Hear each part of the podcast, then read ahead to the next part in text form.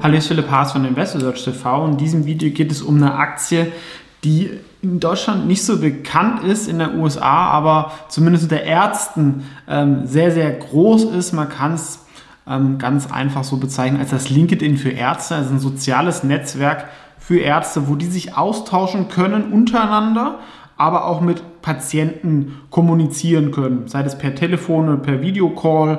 Ähm, sie können sich über neue Fachpublikationen informieren, über neue Jobs, ähm, also alles rundherum. Und ist natürlich eine attraktive Zielgruppe gerade in den USA. Aber bevor es weitergeht, ganz kurz der Hinweis, ich bin indirekt in Doximity, so heißt die Aktie, investiert. Daraus können sich Interessenskonflikte ergeben. Das ist keine Anlageberatung oder Anlageempfehlung. LinkedIn werden die meisten kennen. Hier geht es halt einfach nochmal weiter, dass es fokussiert ist auf die ähm, Ärzte oder halt auch auf die Health-Industrie. Und das ist natürlich in der USA ein gigantisch großer Sektor, der sehr, sehr teuer ist. Ähm, die Gehälter sind da sehr, sehr hoch und auch gerade durch die Pandemie ist äh, gezeigt worden, ähm, Pharmakonzerne erreichen Ärzte nicht mehr so gut und das geht halt durch so ein soziales Netzwerk ähm, sehr gut ähm, und einfacher. Ja. Davor musste ich durch irgendwelche Pharmareferenten einstellen und jetzt kann ich halt diese sehr, sehr zielgenaue Werbung schalten ähm, auf Ärzte, aber auch nach einzelnen Fachrichtungen und letztendlich entscheiden ja meistens Ärzte, welche Medikamente und Dinge verschrieben werden. Aktuell kommen die meisten Umsätze noch aus dem Werbebereich von Pharmafirmen.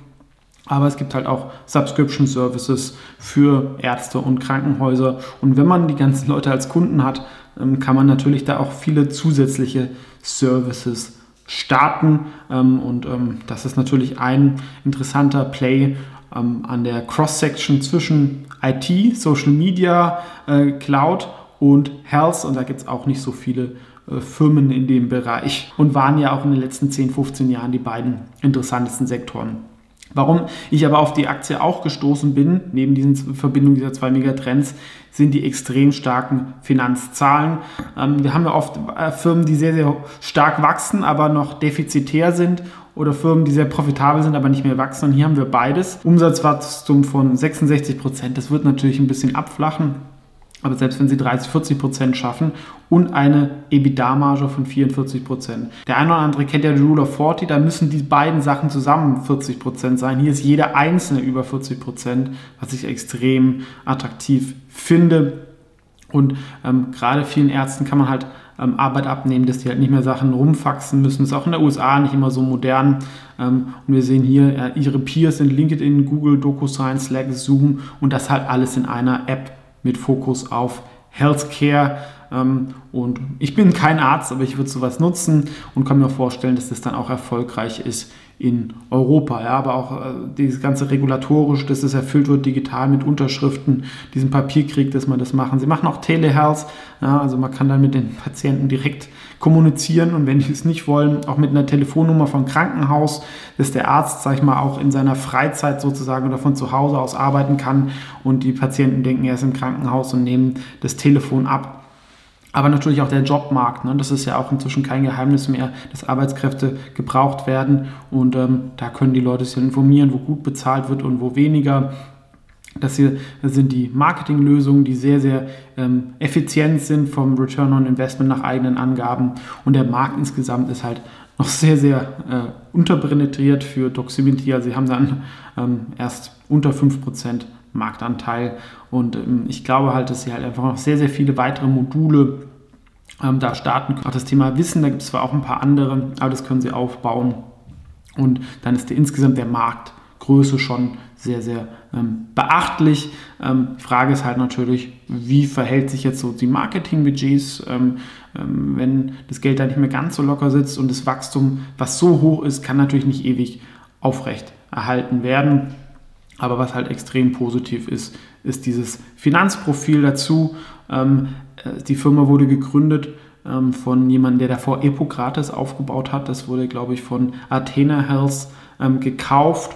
Ähm, war davor bei Goldman Sachs, also wirklich ein Top-Mann.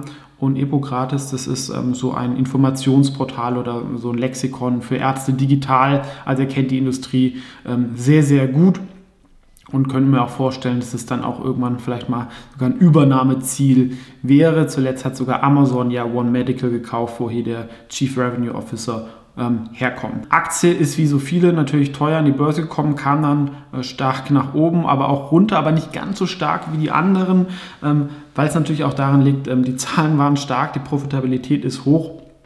Und ähm, nach Price Sales ist die Aktie immer noch extrem teuer. Trotzdem, wenn wir aufs KGV schauen, aufgrund der hohen ähm, Profitabilität, ist das nicht mehr verrückt. Gibt natürlich ein bisschen verschiedene Schätzungen.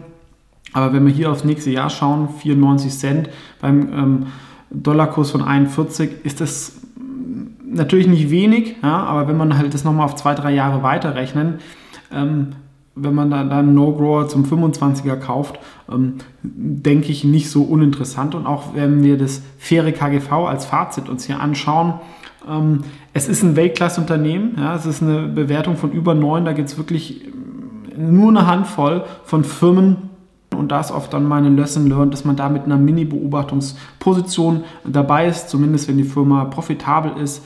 Ähm, ich habe jetzt hier die Schätzung gesagt von 23 genommen, wenn man vielleicht von 25 nehmen würde, dann gäbe es auch schon Kurspotenzial. Aktuell würde ich sagen, ist die Firma fair bewertet ähm, nach, nach Gewinn und ähm, deswegen sollte man hier jetzt meiner Meinung nach nicht nur zu große Positionen haben, ähm, aber es hat einfach ähm, eine sehr, sehr hohe Qualität, hohes Wachstum, hohe Profitabilität, dazu noch eine starke Bilanz mit Netto-Cash. Ähm, da kann eigentlich nicht so wahnsinnig viel passieren in dieser defensiven Industrie. Könnte natürlich sein, dass jetzt irgendwie regulatorisch was passieren könnte oder dass Ärzte irgendwie ein anderes Netzwerk nehmen. Aber ich glaube, sie sind da schon ziemlich ähm, gut positioniert von diesen Wachstumszahlen, wobei ähm, man natürlich das als ähm, Nicht-Arzt aus Europa nicht perfekt beurteilen kann. Ähm, trotzdem, ich finde die Aktie ähm, aus den genannten Gründen ganz interessant und ähm, deswegen könnte sich hier eine Beobachtungsposition anbieten. Ähm, natürlich geht sowas auch indirekt über meinen Fonds. Danke fürs Zuschauen. Was ist eure Meinung dazu? Und bis zum nächsten Mal.